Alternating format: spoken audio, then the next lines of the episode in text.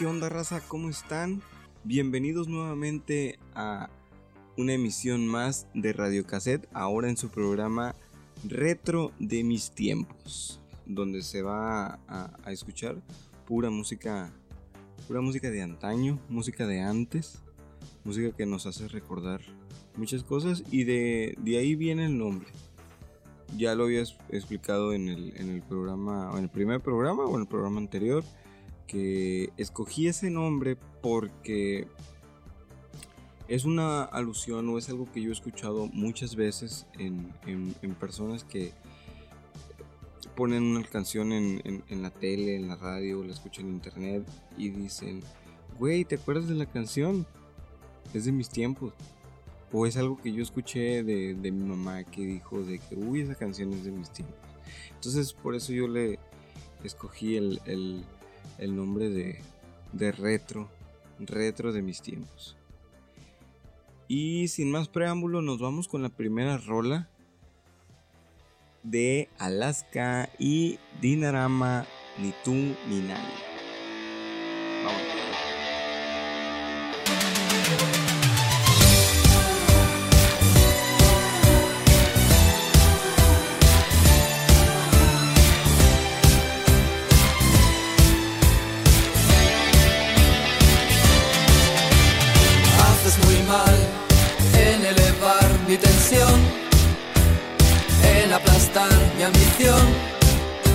así y ya verás. Miro el reloj mucho más tarde que ayer. Te esperaría otra vez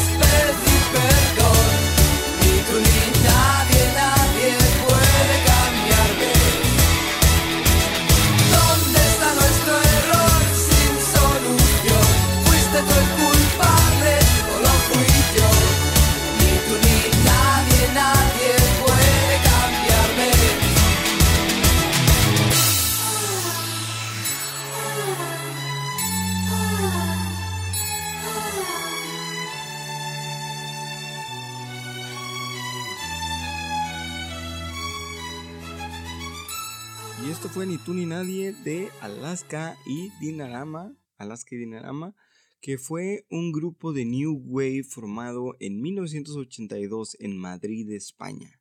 Es reconocida como una de las canciones más emblemáticas de Alaska, incluso se ha llegado a calificar como el himno de ellos. Sus compositores son Carlos Berlanga, el músico, y Nacho Canut, en, la letra, Alaska decía, es una de esas canciones de las que te das cuenta que vas a seguir tocando toda tu vida. Y la neta, esa canción yo creo que es, es, es, es 100% atemporal porque... Y recuerdo que hicieron un cover en el 2006, 2007, Moenia. Y eh, eh, está genial. O escucho he, visto a personas que conocen esa canción y son de generaciones del 2000 para acá y jamás en su vida han, escuchado hablar de, de Alaska, pero conocen la canción. Muchas personas han nombrado al tema como Mil Campanas, cuando en realidad se llama Ni tú ni nadie.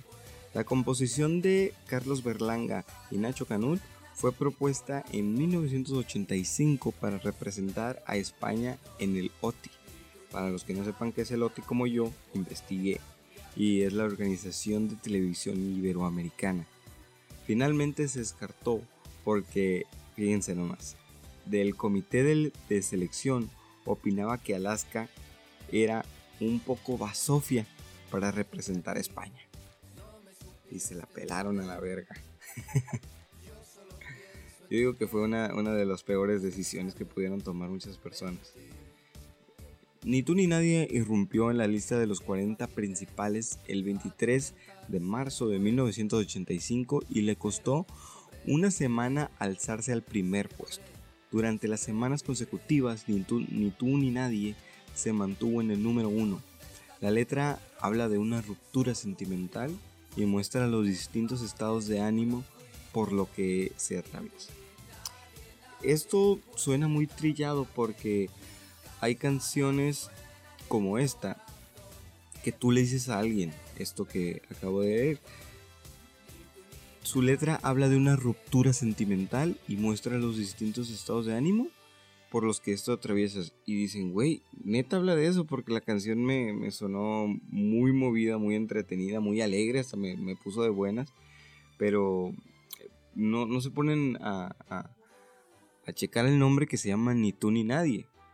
La neta, la, la rol es muy pegadiza eh, y está envuelta en un ritmo muy alegre. Que es como de. como si se tratara de una celebración. Suena del fondo los suspiros, Alaska y las campanas. Las campanas suenan en mi corazón. Tal y como Nacho Canut declaró, ni tú ni nadie era más conocida como Mil Campanas, que es lo que mencionamos hace rato. Ni tú ni nadie está interpretada casi en su totalidad por ambas voces, la de Alaska y la de Carlos Berlanga. Las voces graves de Alaska es uno de los elementos característicos del grupo y una entrevista con la, Vanguardia, que es un medio de comunicación, decía al respecto. Cada vez que oigo una voz grave me llena. Mataría por tener la voz de Leonard Cohen. Claro, luego Ni tú ni nadie es una canción que podría cantarse hasta con la voz de las All Saints. Si le preguntáramos al productor musical, nos diría que qué lástima, que la canción se viene abajo con mi voz. Y es lo que dijo Alaska. Que, que, modesta la pinche vieja. la neta, la neta. Es una excelente cantante. Pero, según Alaska, es una especie de constante en nuestro repertorio Nacho dice que siempre se imagina cuando escribe algún trozo de las letras como una especie de cine negro de Hollywood de los 50, donde protagoniza eh, está el protagonista, perdón, está como zarandeando a un hombre y lo está acusando. Nos gusta verlo como una cosa muy cinematográfica, dice, dice Alaska. Es, es una rola muy chingona. Y para el que no sepa, Alaska es, es, nacida en, en México. pero a los 11 años se fue a vivir a, España. En, España eh, vi, varias, eh, vi varias entrevistas y dice que fue un cambio mm, muy radical para ella, porque ella siente que empezó a vivir la adolescencia a los 11 años. Porque de vivir en México y de, estar en, una ciudad más libre donde ella se pudiera vestir de tal forma al moverla a un país como España, donde la metieron a una, a una escuela católica y ella no estaba ni bautizada, creo. Pues fue un pedo. Era la única de su grupo de padres divorciados. Entonces ahí entró donde estaba la, la ola de la rebeldía. Fue entre a mediados de los 70s y a finales de los 80s. O sea, era, era una época difícil, difícil para ella. Y creo que primero estuvo en, en, cortometrajes y en películas. No, no, no estoy. No, no, me acuerdo muy bien, la verdad, pero sí, sí me, me informé un poco sobre la, la vida de Alaska. Y estuvo primero en un grupo musical que no duró mucho tiempo y después este, conoció a, a Nacho Canut. Y eh, cuando terminó Alaska y, Dinarama, eh, con quien siguió haciendo música fue con, fue con Nacho. Y, y, así ha seguido, así ha seguido últimamente, pues ya, ya eso es es grupo retirado, pero como dice Alaska, es, un himno, es una rola, es la rola de ellos. Es algo que, nunca va a dejar de, sonar y de pegar y, de causar como ese tipo de nostalgia, pues de, acordarse de la rola de Alaska. Y, y pues muchas gracias y está muy chingona. Pero nos vamos con la siguiente rola, que tiene un trasfondo histórico. Y no les voy a dar más spoilers, pero nos vamos con Enola Gay de OMD.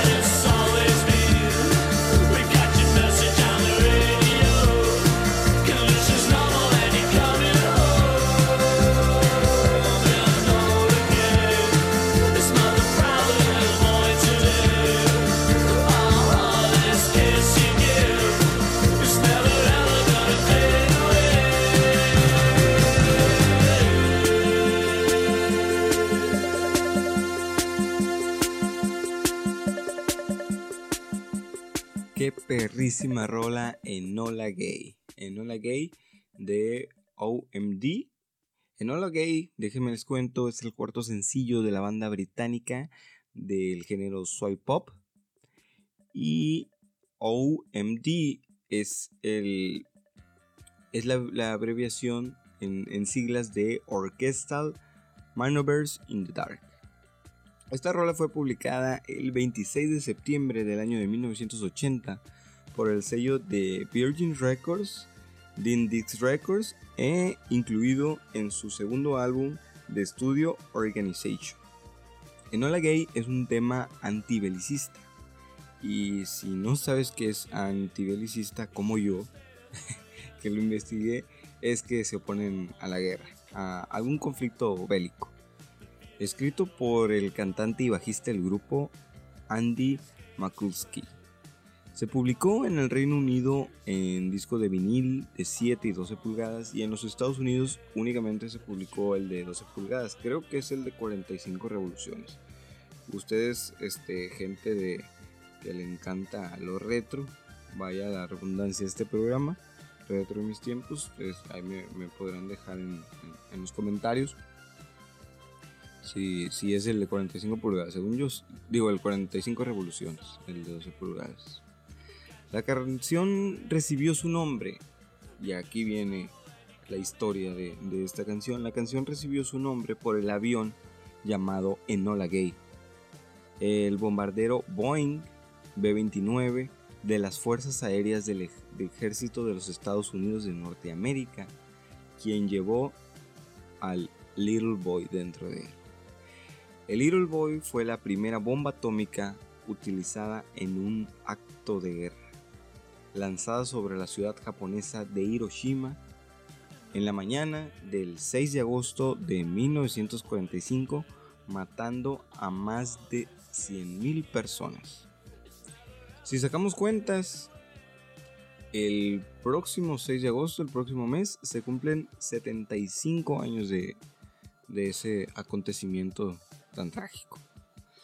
La publicación del tema Enola Gay eh, en el momento en el que se lanza en 1980 tiene toda la intención del mundo. Pocos meses antes se había conocido que durante varios gobiernos en el Reino Unido había estado trabajando en proyectos nucleares encabezados por la operación Cheveline ante una potencial ofensiva nuclear, nuclear rusa. El tema busca ofrecer una reflexión, narra lo que aconteció aquella lamentable mañana del 45, pero a su vez escupe preguntas que deberíamos hacernos que deberían hacernos pensar en sí si fue oportuno o no lo que ocurrió. O a partir de la letra Enola Gay de OMD, ¿estará orgullosa la madre de Little Boy hoy? ¿Debería haber acabado todo como lo ha hecho? Si bien el sentido del tema parece ser muy claro, hubo quien creyó que hablaba de una relación homosexual. De hecho, en la BBC 1 fue prohibida durante los horarios familiares para no ser escuchados por el público infantil. Eh, ¿Qué, pinche ignorante es, es, la gente? Yo había escuchado, cada vez que, que selecciono alguna canción para el programa de hecho, antes del programa, yo cuando me gustaba una rola y, no me la puedo sacar de la cabeza, lo que puedo hacer es, es investigar más acerca de ella. Creo que a muchos les pasa eso que, que pagan, su, pagan su Spotify, pagan su... no sé cuál existe otra, Deezer, eh, Apple Music, Nadie paga por música, sí. bueno, eh, cualquier plataforma donde ustedes eh, escuchen música.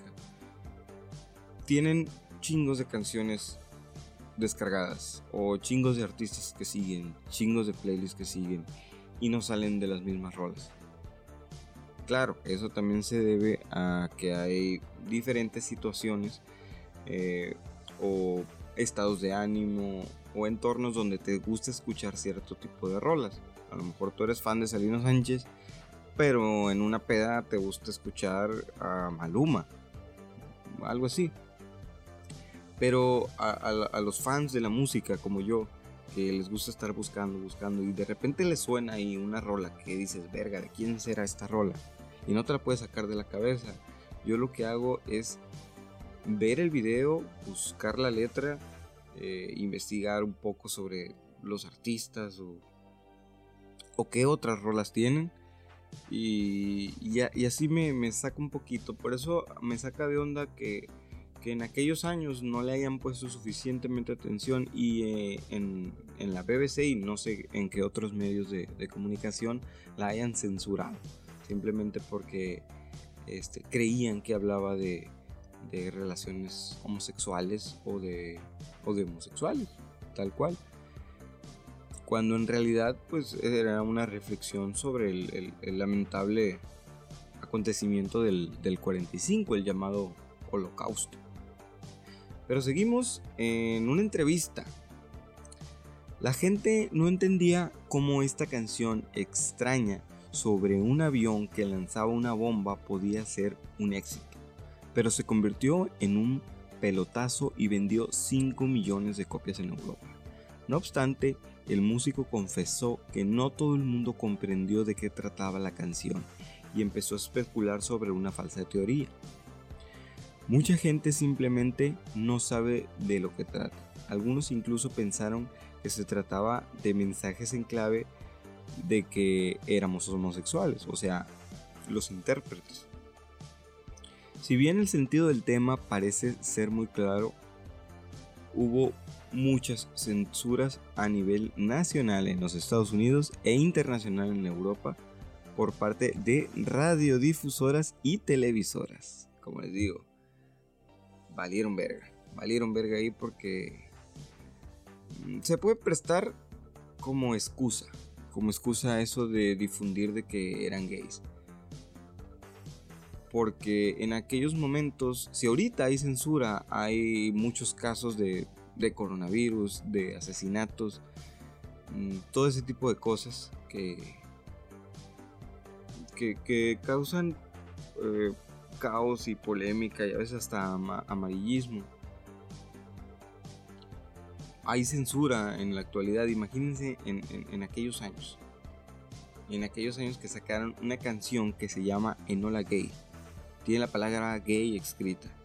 Entonces dijeron, vamos a ponerla como, como si fuera canciones este, de homosexuales o que los intérpretes son homosexuales, pero en realidad trata de un tema bélico. No queremos que, que, este tipo de temas sea escuchado por todos los medios, eh, por los jóvenes, por, por los niños, no queremos que, que lo escuchen las familias. Si este tema se toca, que, que nosotros lo controlemos en, en los libros de historia, en lo que se enseña en las escuelas. Pero bueno, este fue una rola excepcional y tengo muchas más rolas de Orquesta Manovers in the Dark que me gustan mucho. Pero esto fue Enola Gay, muy buena rola.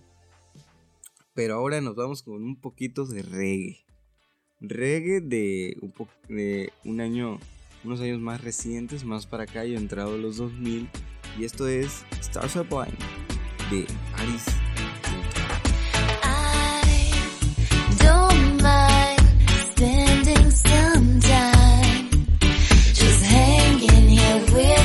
Cause I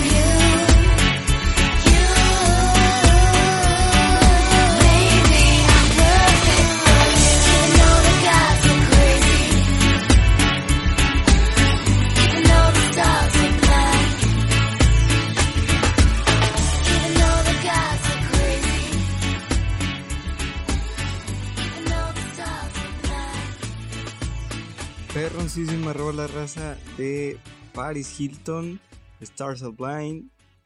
Y déjenme les cuento ahora vamos a empezar por la, por la por el artista, por la historia de Paris Hilton. Esa joven que nació el 17 de febrero, un 17 de febrero de 1981, entrando el año, nació una joven en Nueva York, en los Estados Unidos, pero no en cualquier familia. Paris Hilton es una socialité empresaria, autora, modelo, actriz, cantante, diseñadora y DJ estadounidense. ¿Qué más le falta? ¿Qué más le, falta ser doctora, youtuber, influencer? de todo es, es, Paris Hilton. Pero no nomás es eso. Es bisnieta de Conrad Hilton, fundador de los hoteles Hilton. Hilton se dio a conocer por su aparición en la serie de televisión The Simple Life, junto con su compañera y mejor amiga de infancia, Nicole Richie. Asimismo, se le conoce por varios papeles secundarios en películas como Wonderland, The Can in the Hat y La Casa de Cera. Pero ¿saben qué raza? Voy a tocar un tema que a lo mejor no en todos lados lo tocan y que también es muy conocida por ello. Vamos a hablar del video porno de Paris Hilton. más adelante van a, van a saber por qué y cómo voy a unir estos hilos de, de, la carrera de, de Paris Hilton. Paris Hilton lo tiene todo fama, belleza, dinero y un video sexual que durante semanas fue lo más visto en internet. La heredera con aspiraciones a hacer carrera en el mundo del espectáculo aprendió al finales del 2003 lo imposible que resulta ponerle puertas al espacio cibernético. Aunque los abogados de su familia intentaron bloquear la difusión de una íntima grabación realizada tres años antes en un hotel de Las Vegas, las comprometidas imágenes de esta niña rica circularon libremente por la red, alimentando una de las fuerzas más formidables dentro de la cultura de las masas, el morbo.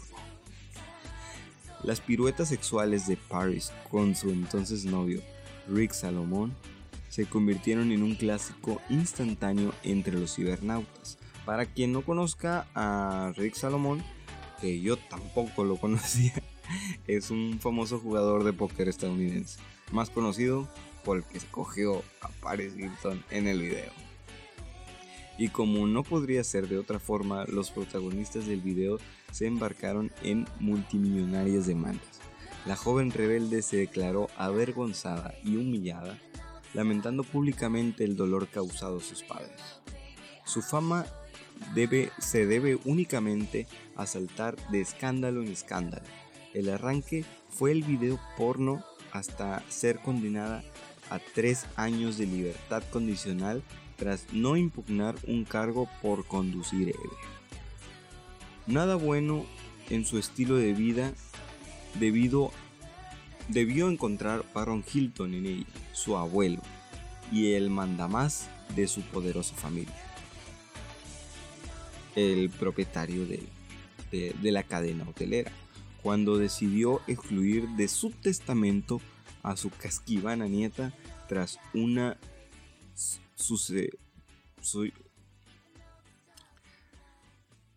Nada bueno en su estilo de vida debió encontrar Baron Hilton, su abuelo, y el mandamás de su poderosa familia, cuando decidió excluir de su testamento a su casquivana nieta tras una sucesión de polémicas. Además, las finanzas de la heredera desheredada nunca necesitaron una inyección de dinero. La televisión, la moda, la música, la parranda en sus múltiples variedades, ¿qué creen? Engordaron de tal manera su cuenta que su fortuna, según la revista Forbes, es una de las más considerables del mundo aquí yo quiero tocar el tema de que, para empezar, yo me acuerdo que estaba muy morro cuando, cuando vi ese video, el afamado video porno de, Paris Hilton, que, que, en realidad no pienso que sea un video porno. A lo que se le puede llamar video porno, y me corregirán, es a una, una producción fílmica para adultos de, con escenas comprometedoras, escenas sexuales, pero este más es un video casero, pues. es un video en el que ella en confianza con su pareja, los dos se ponen de acuerdo a, a ser grabados para, pues, únicamente por, ¿qué es pedo? Pues es simplemente ellos lo decidieron. De, de alguna otra forma, esta madre se difundió, no sabemos de, de, culpa de quién fue, ya pasó hace mucho. Pero ahí es la muestra de que, de que, de que Paris no, no, no quedó en la calle, no dependía enteramente de la fortuna de su familia. Ella, eh, claro que sí, yo, yo opino y yo opino que ella supo aprovechar en el, escándalo en el que se vio envuelta. A lo mejor muchas personas en el mundo no la conocían por, sus apariciones en películas o, o cualquier otra cosa que en, la que haya aparecido en, los diferentes medios de comunicación. La conocieron por el, video. Entonces a mí se me hizo una muy buena estrategia de que todas esas polémicas que, que, giraban en, torno a ella por a lo mejor una serie de, malas decisiones, nadie, nadie la juzga, pero pues a lo mejor en, su momento fueron una serie de, de malos, malas decisiones tomadas, supo aprovechar eso y decir, bueno, voy a hacer algo con mi vida. Me gusta la televisión, me gusta el, modelaje, me gusta la música y, y, pues voy a salir adelante. Y ahí fue donde lanzó su primer álbum de estudio en el 2006, el cual, aunado al éxito Stars Are Blind, que debutó en el número uno de los Billboard Dance. Stars Are Bright por su traducción, Las estrellas son ciegas, es una canción pop con influencia reggae. Fue lanzada el julio del 2006 como el primer sencillo de su álbum debut. Oficialmente debutó en las radios de los Estados Unidos el 2 de junio del 2006. El sencillo fue oficialmente lanzado por descarga digital. El 20 de junio del 2006 la canción es una mezcla de sonidos pop and reggae y producida por Fernando Garabay. Una entrevista reciente eh, relata que Paris dice es una canción de verano tan clásica y feliz. Es simplemente icónica y atemporal. Así que estoy muy orgullosa de esa canción y me encanta que todavía hoy haya gente acercándose a mí hablando de cuánto aman esa canción y el video. Así que se siente bien haber hecho un éxito tan clásico. De hecho, Paris, que comenzó su carrera como DJ en el 2012, todavía incorpora Stars Blinds en sus sets. Al final de casi todos los sets de DJ, lo tocaré como la última canción. Y luego voy al frente del escenario y salgo a bailar o en la cabina del DJ. O voy al público y la canto. O sea que se la rifa de DJ, pero ella sabe que, su éxito lo va a seguir pegando y a la gente le va a gustar y, se aprovecha, y aprovecha muy bien eso. Paris dijo que su pasión por ser DJ comenzó a una edad muy temprana. Siempre me ha gustado la música. He estado yendo a raves desde que tenía 15 años. Eso sí, no está muy bien que digamos. bueno, a lo mejor eh, aquí en, México, no sé, en, Latinoamérica, este, pues para los morritos de 15 años están las tardeadas y ya los rapes. No mames, yo digo, ya hasta que seas mayor de edad. A lo mejor allá las tardeadas también le dicen rapes. Siempre he estado en la escena del baile la mayor parte de mi vida. Y luego cuando me ofrecieron cerrar para Jennifer López en el Festival de Música Pop de Brasil el julio del 2012, dije que sí. Y me encantó estar en el escenario. Mira qué buena onda, mi Jenny. Jennifer López. Paris se entrenó con los mejores en el negocio, practicando durante 6 horas al día para perfeccionar su oficio. Este es el claro ejemplo de, una persona con compromiso que nació con todos los lujos del mundo y dijo, yo creo que a lo mejor podré nunca trabajar en mi vida, pero mm, quiero hacer algo, quiero hacer algo en mi vida y es el claro ejemplo de que Paris podrá parecer un inútil, una pendeja, pero eh, la señorita es una persona, bueno, la, señora es una persona trabajadora y, y se la ha rifado, la neta. Y esto fue Stars Are Blind de Paris Hilton y nos vamos con la siguiente rola raza que se llama Tarzan Boy de Baltimore.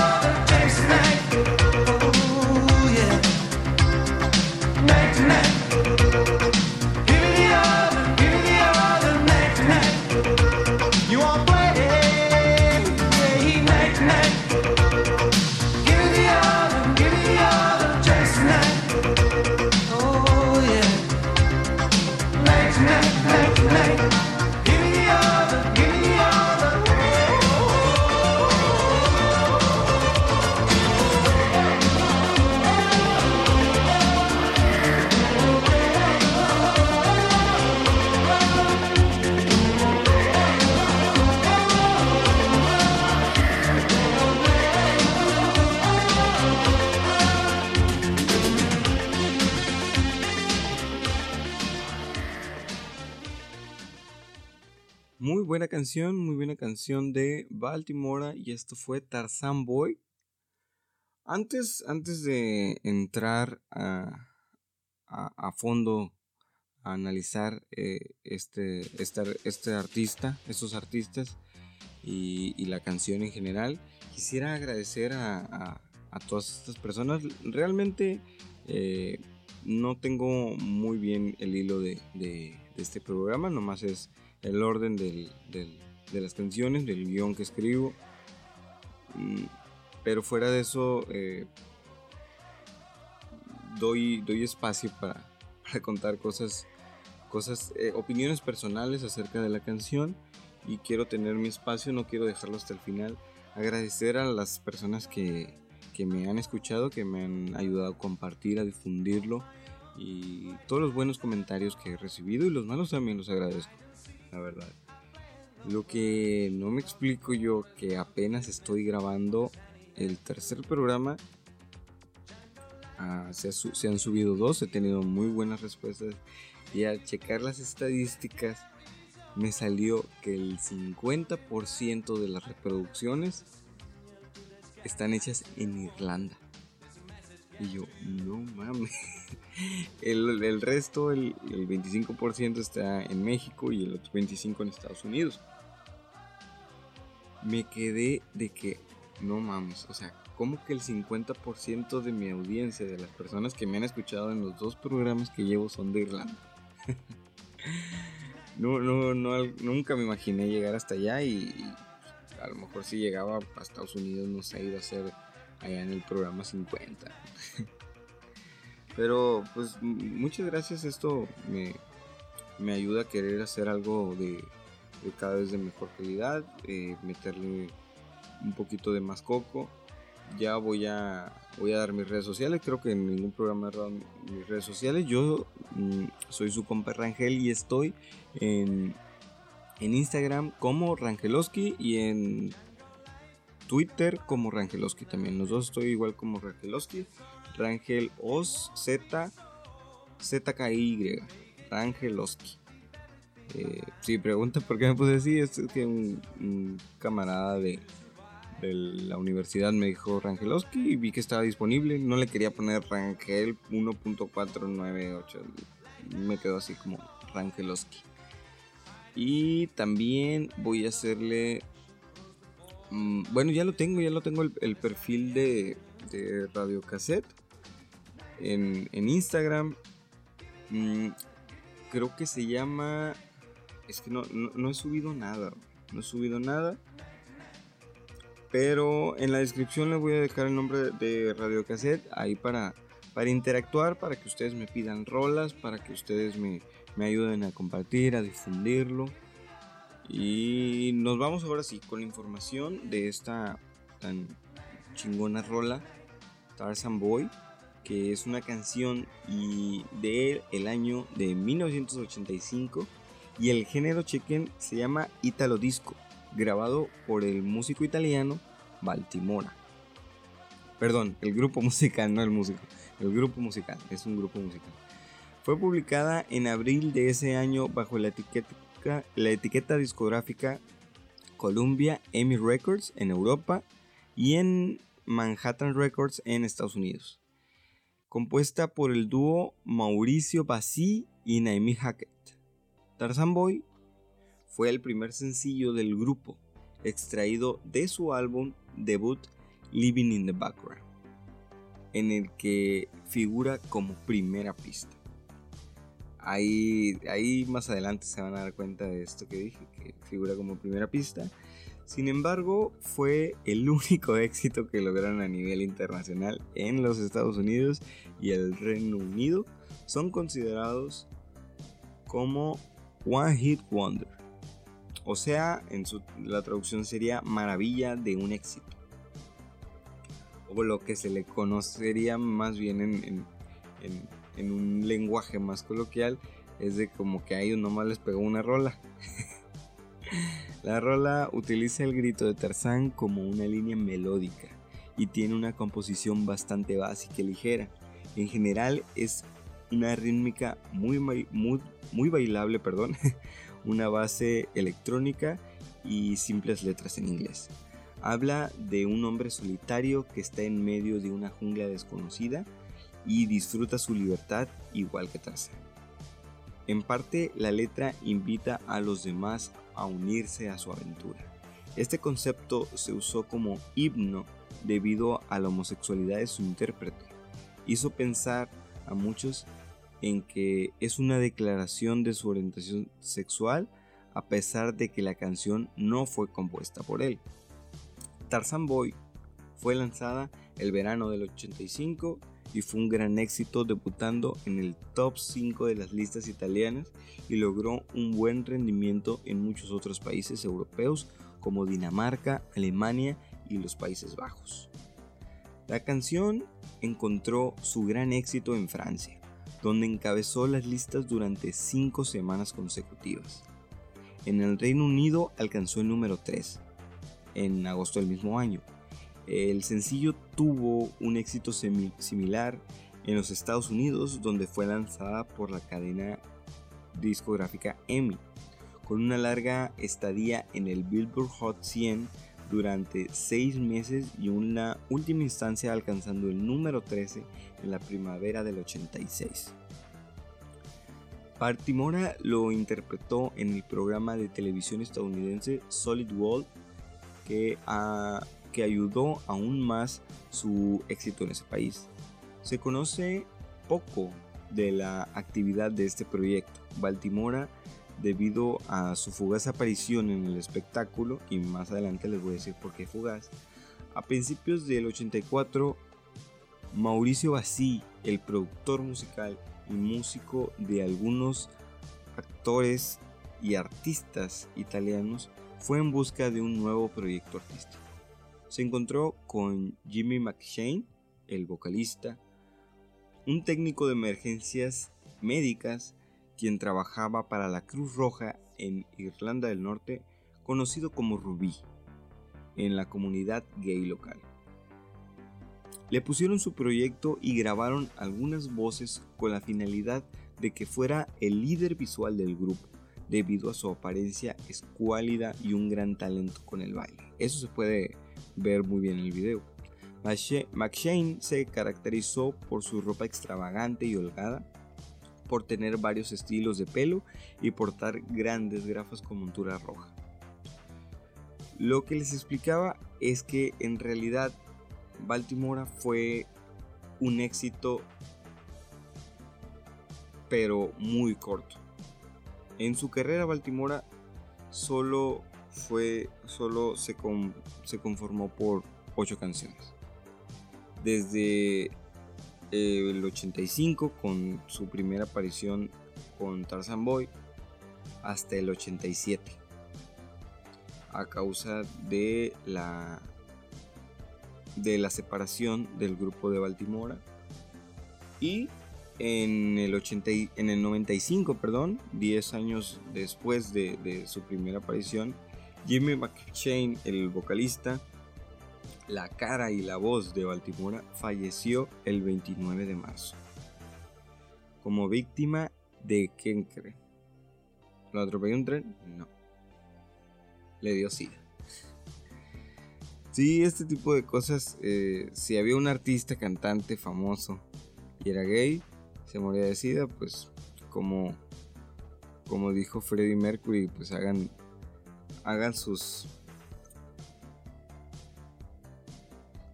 Como dijo Freddie Mercury, hagan sus estereotipos. Fue, fue una muy buena rola. Creo que de las ocho rolas nomás he escuchado como tres. Y o sea, son rolas que, no pregaron. realmente Baltimora fue, fue un, grupo de un solo éxito, pero vaya, vaya éxito. Estuvo muy, muy chingón y fue del 85 al 87, fueron tres años. Lo bueno que, que Jimmy McShane alcanzó a, ver ese éxito que, tenía y para, para, mi, para mi gusto cantaba y bailaba de una forma de una forma excelente. Pero ahora cambiando cambiando un poquito de, de género y de año. Bueno, no, está cerquita de, del año que murió Mike Nos vamos con una muy buena rola que en todo mundo yo creo que se bailó. Que se llama Living la Vida Loca, así es, de Ricky Martin.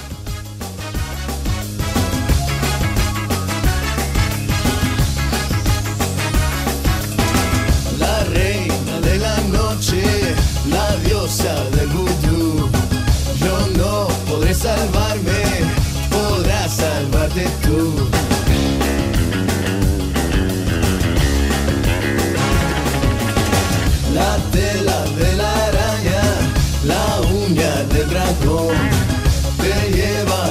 infiernos, ella es tu adicción.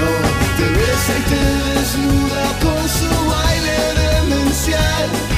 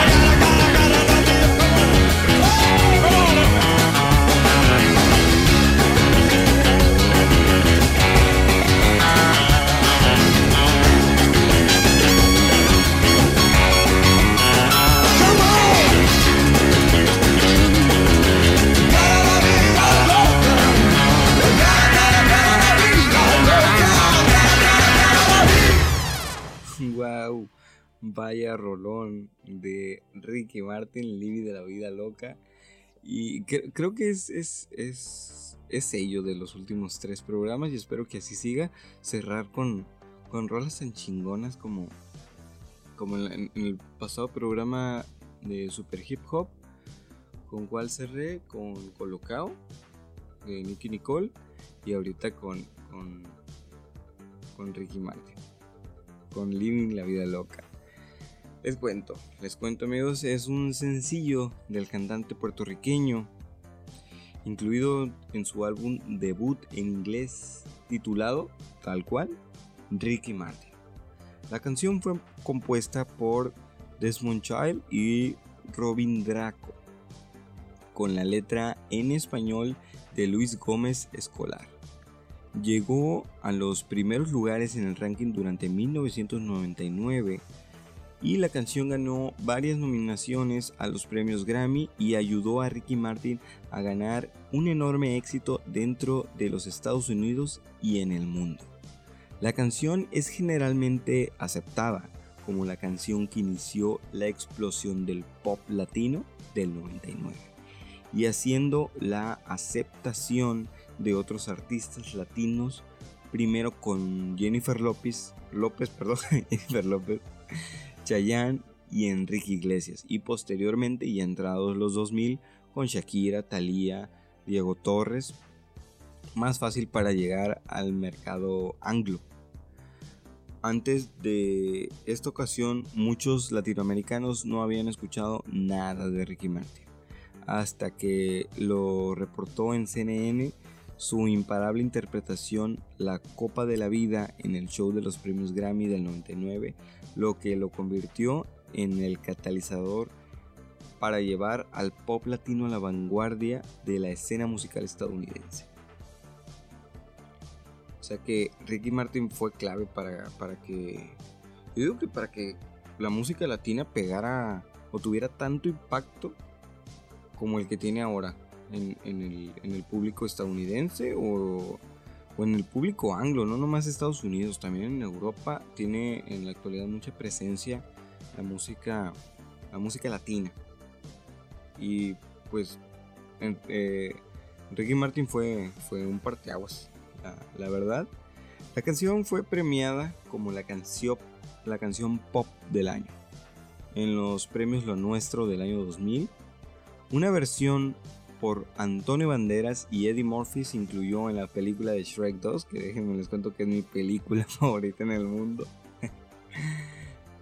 el cantante surcoreano, miembro del grupo de K-pop, Park Jung-min, interpretó en su gira del 2014 en Latinoamérica, causando un mar de gritos y emociones de las fans al escucharlo cantar la canción en español. A esto lo que voy ya les conté de este surcoreano de, del K-Pop que hizo su versión en, en, su gira por Latinoamérica el 2014, la versión que sacaron a Antonio Banderas y Eddie Murphy para la película de Shrek 2. Ese es, es, es un muy pequeño dato porque déjenme les cuento que en total esta canción, Living la Vida Loca, salieron 35 versiones alrededor del mundo.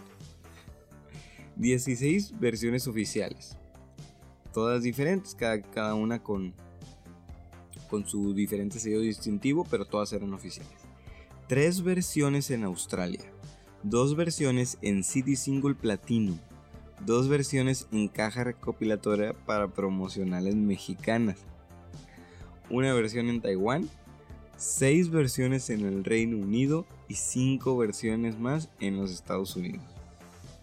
En el año 2012, dicha canción fue confundida con el himno de Kazajistán, ya que en un acto oficial, en vez de poner el himno nacional de ese país, se puso la canción de Ricky Martin. Wey, no mames, ya a mí me hubiera encantado estar ahí. Como en los videos de, las, creo que fueron las, las antiguas Olimpiadas o el Mundial, donde, ah, creo que fue el Mundial de, Fútbol, donde ponían a la selección japonesa y ponían el opening de, Dragon Ball. Me dio mucha risa, pero en esta ocasión fue, fue un error, donde tuvo que estar el himno de, de Kazajistán, sonó Living la Vida Loca y la gente pensaba que sí era que, que sí era eso, pero pues el acto seguido fue que se dieron cuenta del error y ya lo pusieron correctamente, el himno de Kazajistán, que pues obviamente es conocido por muchas personas, ¿verdad? En algún momento lo voy a poner aquí. Living la Vida Loca fue el primer éxito número uno de Ricky Martin en el top 100 de Billboard, permaneciendo en el primer lugar del ranking en los Estados Unidos por 5 semanas y ubicándose en el número 10 de las listas del fin de año del 99. Es que hay canciones gringas que no están, no alcanzan ni siquiera los primeros 10 lugares. Y esta canción alcanzó por 5 semanas el, el número 1.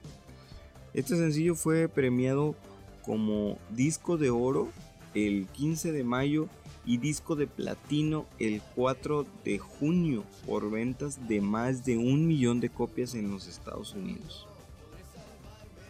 La verdad es muy buena rola, muy buen artista Ricky Martin. Espero que les haya gustado este programa, que lo hayan disfrutado tanto como yo lo disfruté. Soy un amante de la música y, y como no, me gusta mucho la, la, música retro. Y les recuerdo, en la descripción voy a dejarles los enlaces oficiales para que vean los videos en YouTube. Para, también creo que les voy a dejar los enlaces de de las canciones para que las escuchen en, Spotify, le den su like, como ya lo he dicho, es como un incentivo para el artista, para que, para que siga sacando buenas rolas. Ahorita ya, como lo dije ahorita, Mm, Ricky Martin ganó eh, discos de oro y discos de platino, pero eso estaba, estaba regido por el número de ventas de discos. Ahorita ya la gente ya casi no compra discos. Entonces son reproducciones digitales, son eh, seguir de artistas, son likes, mm, visualizaciones en, YouTube, videos y todo eso. Entonces, si les gusta su artista, traten de, de, ayudarlo de esa forma. Ya cuando pase la cuarentena podrán ir a, un concierto o algo así, que, que, a mí también me encantaría. Y pues les repito, mi Instagram y Twitter, Rangeloski, también se lo voy a dejar en la inscripción y el nombre de el, usuario, la cuenta de Radio Cassette, que no me acuerdo, se las voy a dejar también en la descripción. Y pues nos estamos viendo y muchas gracias Raza. Los quiero un chingo y les recuerdo, el siguiente programa se va a llamar Hits. Ya hicimos leyendas del rock, ya hicimos super hip hop, hemos tenido con estos dos muy buen resultado. Ahora con este retro de mis tiempos y luego cerramos con hits y volvemos a empezar con leyendas de rock y así. Si tienen alguna rola que ustedes quieren que ustedes señoren, mándenmela y yo se las pongo con mucho gusto. Entonces, nos vemos y hasta la próxima emisión de Radio.